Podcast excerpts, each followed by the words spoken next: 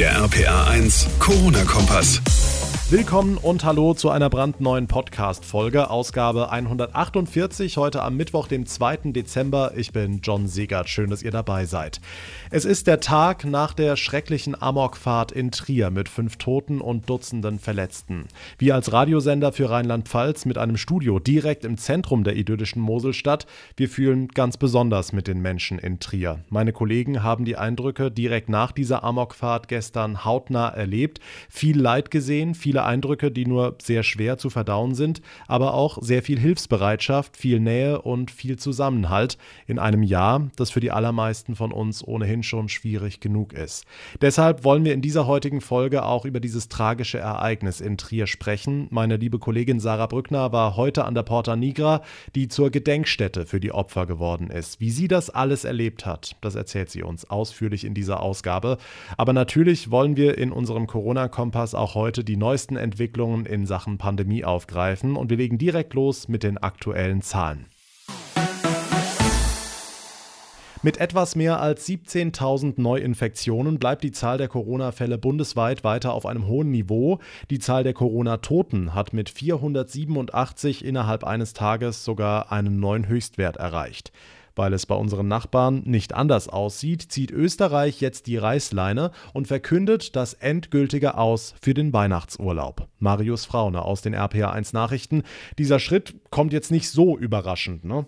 Nee, das stimmt. Trotzdem musste es mal Klarheit geben, weil viele Familien ihre Reisen in die österreichischen Skigebiete noch nicht storniert haben. Jetzt steht fest, Hotels und Gaststätten bleiben bis mindestens 7. Januar geschlossen. Nur die Österreicher selbst dürfen ab Heiligabend Skifahren mit Maskenpflicht in den Warteschlangen und in Skigondeln. Die Skiferien für deutsche Urlauber sind damit also abgesagt.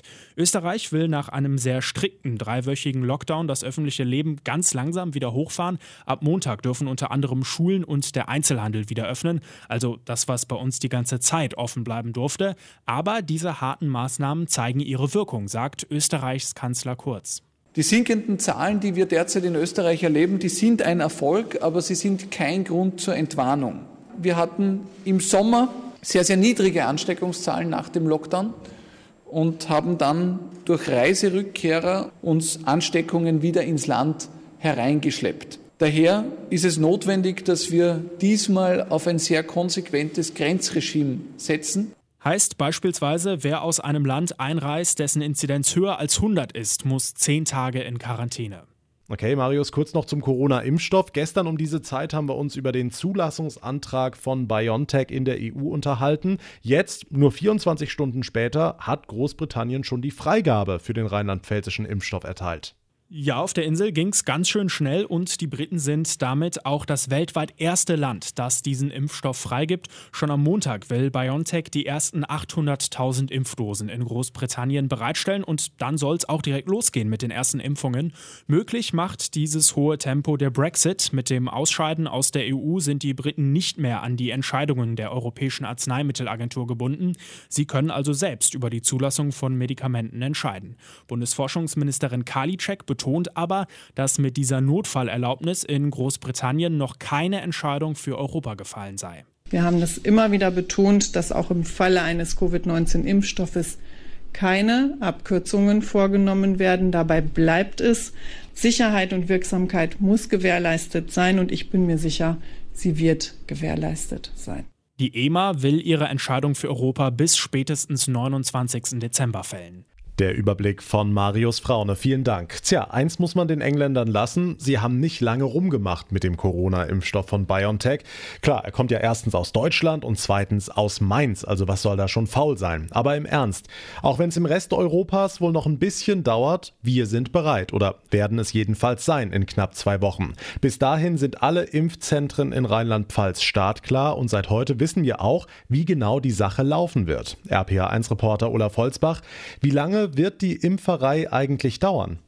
Also in diesen Zentren mal mindestens ein halbes Jahr. Kannst du ungefähr so rechnen, 30 Standorte im Land, die pro Tag mehrere hundert Impflinge schaffen. Ja, heißt echt so. Damit wären wir im Sommer bei gut einer Million. Bevor wir dann die Möglichkeit haben, in die niedergelassenen Bereiche zu gehen, in die Hausarztpraxen, wo dann die Impfungen auch durchgeführt werden können. Und dann wird sicherlich noch schneller eine entsprechende Verbreitung der Impfung stattfinden können. Dafür braucht es aber zunächst einen anderen Impfstoff, der nicht so herausfordernd ist. Die rheinland-pfälzische Gesundheitsministerin Sabine Betzing-Lichtentäler. Nicht so herausfordernd heißt länger haltbar. In den Kühlschränken der Impfzentren hält sich das BioNTech-Präparat nur ein paar Tage. Okay, und werden die auch bewacht? Ja, also jedes Impfzentrum wird einen Sicherheitsdienst haben, sagt die Ministerin, allerdings weniger für die Bewachung. Weil wir immer so planen, dass der Impfstoff auch schnell verimpft wird und in den Impfzentren selber keine großen Mengen an Impfstoff lagern. Dennoch ist ein Security-Dienst notwendig. Im Eingangsbereich natürlich, es kann ja auch zu Konflikten kommen. Also wir wollen es nicht beschreien, aber gerade am Anfang könnte es Leute geben, die fälschlicherweise meinen, ihnen stünde die Impfung zu. Wer zuerst drankommt, wird noch festgelegt.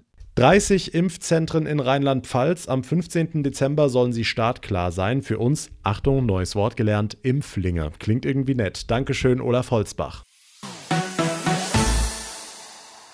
Ganz anderes Thema, an dem wir von RPA1 als Radiosender für Rheinland-Pfalz natürlich nicht vorbeikommen und über das ich sehr, sehr gern hier im Podcast sprechen möchte. Die schreckliche Amokfahrt in Trier. Die ganze Stadt befindet sich noch immer im Schockzustand. Die ganze Region trauert um die Menschen, die bei der Amokfahrt durch die Fußgängerzone gestern ihr Leben verloren haben oder verletzt wurden. Noch immer liegen viele der Opfer im Krankenhaus, kämpfen teilweise um ihr Leben. Deswegen haben heute tausende Triererinnen und Trierer zusammengestanden Minuten, so nah es eben in Corona-Zeiten geht, um ihnen und den Todesopfern Respekt zu erweisen. Meine Kollegin Sarah Brückner lebt in Trier und hat die Amokfahrt und die langen Stunden danach hautnah mitbekommen. Und Sarah, du warst auch heute bei den trauernden Menschen. Hat sich Trier deiner Meinung nach durch diese unfassbar grausame Tat verändert? Ja, auf jeden Fall. Das haben wir, glaube ich, heute alle gemerkt, als wir zusammen vor der Porta Nigra standen. Die Triererinnen und Trierer mussten nichts sagen. Es hat gereicht, zusammen für die Opfer zu schweigen.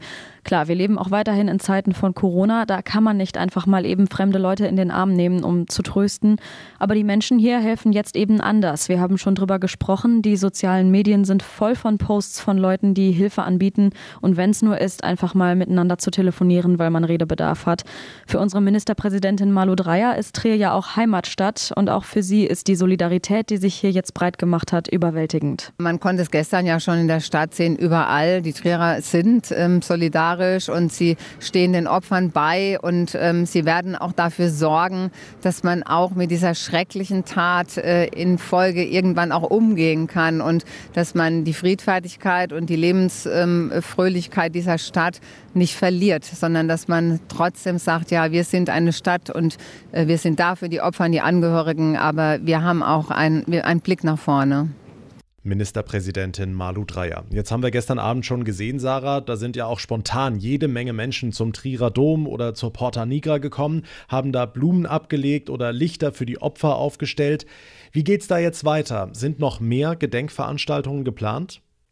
Also auch heute Abend werden wohl wieder viele vorbeikommen und das wirklich mehr aus Kerzen an der Porta noch erweitern. Und für morgen ist dann eine erneute Schweigeminute geplant, genau um 13.46 Uhr. Da begann gestern die Amokfahrt hier in Trier und dann wird hier in der Stadt alles zum Stillstand kommen und nur die Glocken von allen Kirchen werden läuten. Damit können wir Solidarität zeigen den Opfern den Toten, aber auch den Angehörigen und insbesondere auch diesen vielen hundert traumatisierten Menschen, die in der Innenstadt erleben mussten, wie nah der Tod ist. Das war Oberbürgermeister Wolfram Leiber am Telefon. Er hat heute zusammen mit der Stadtverwaltung auch ein Spendenkonto für die Angehörigen der Opfer eingerichtet. Und wenn auch ihr den Betroffenen in Trier helfen wollt, alle Infos dazu haben wir euch zusammengefasst auf rph1.de. Vielen Dank für diese sehr bewegenden Eindrücke, Sarah Brückner. Bei allem Entsetzen und der Fassungslosigkeit denken wir bei diesen Bildern an ähnliche Taten, mit anderem Hintergrund, aber ähnlichem Ablauf. Berlin, Nizza und andere mehr. RPA1-Reporter Olaf Holzbach.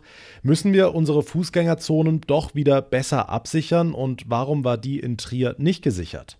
Ja, das ist schnell erklärt. Corona ist schuld. In der Tat hätten wir wie jedes Jahr jetzt Weihnachtsmarkt, hätten wir die Innenstadt über Poller gesichert.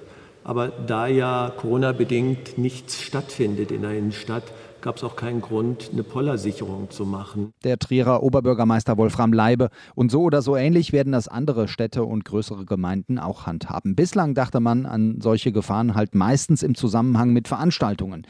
Weihnachtsmärkte, Weinfeste, Fasnacht. Dafür gibt es auch überall Konzepte. Okay, inwieweit ist da ein Schutz überhaupt möglich? Also da stößt man schnell an Grenzen. Poller, Betonklötze, auch mal ein quergestellter LKW der Müllabfuhr kennen wir. Aber hätte das den Amokfahrer abgehalten? Nochmal OB Leibe. Wäre die Brotstraße gesperrt gewesen, ich kann es nur als Frage formulieren, wo wäre der Täter dann hingefahren? Also es gibt keine absolute Sicherheit. Wir müssen einfach sagen, wer rechnet mit so einer Tat? Wer kann eine Innenstadt in dieser Dimension komplett absichern? Ähnlich hat sich Innenminister Roger Levens geäußert, gegen ein Auto als Waffe ist kaum was auszurichten. Der Tag danach in Trier. Die Menschen gedenken an der Porta Nigra der Opfer. Die Bilder und wie gesagt die Möglichkeiten, den Betroffenen zu helfen, all das findet ihr auf rpa1.de. Damit komme ich zum Ende der heutigen Ausgabe. Mein Name ist John Segert. Ich bedanke mich herzlich fürs Zuhören. Wir hören uns dann in der nächsten Ausgabe wieder morgen Abend. Bis dahin eine gute Zeit und vor allem bleibt gesund. Der RPA1 Corona-Kompass.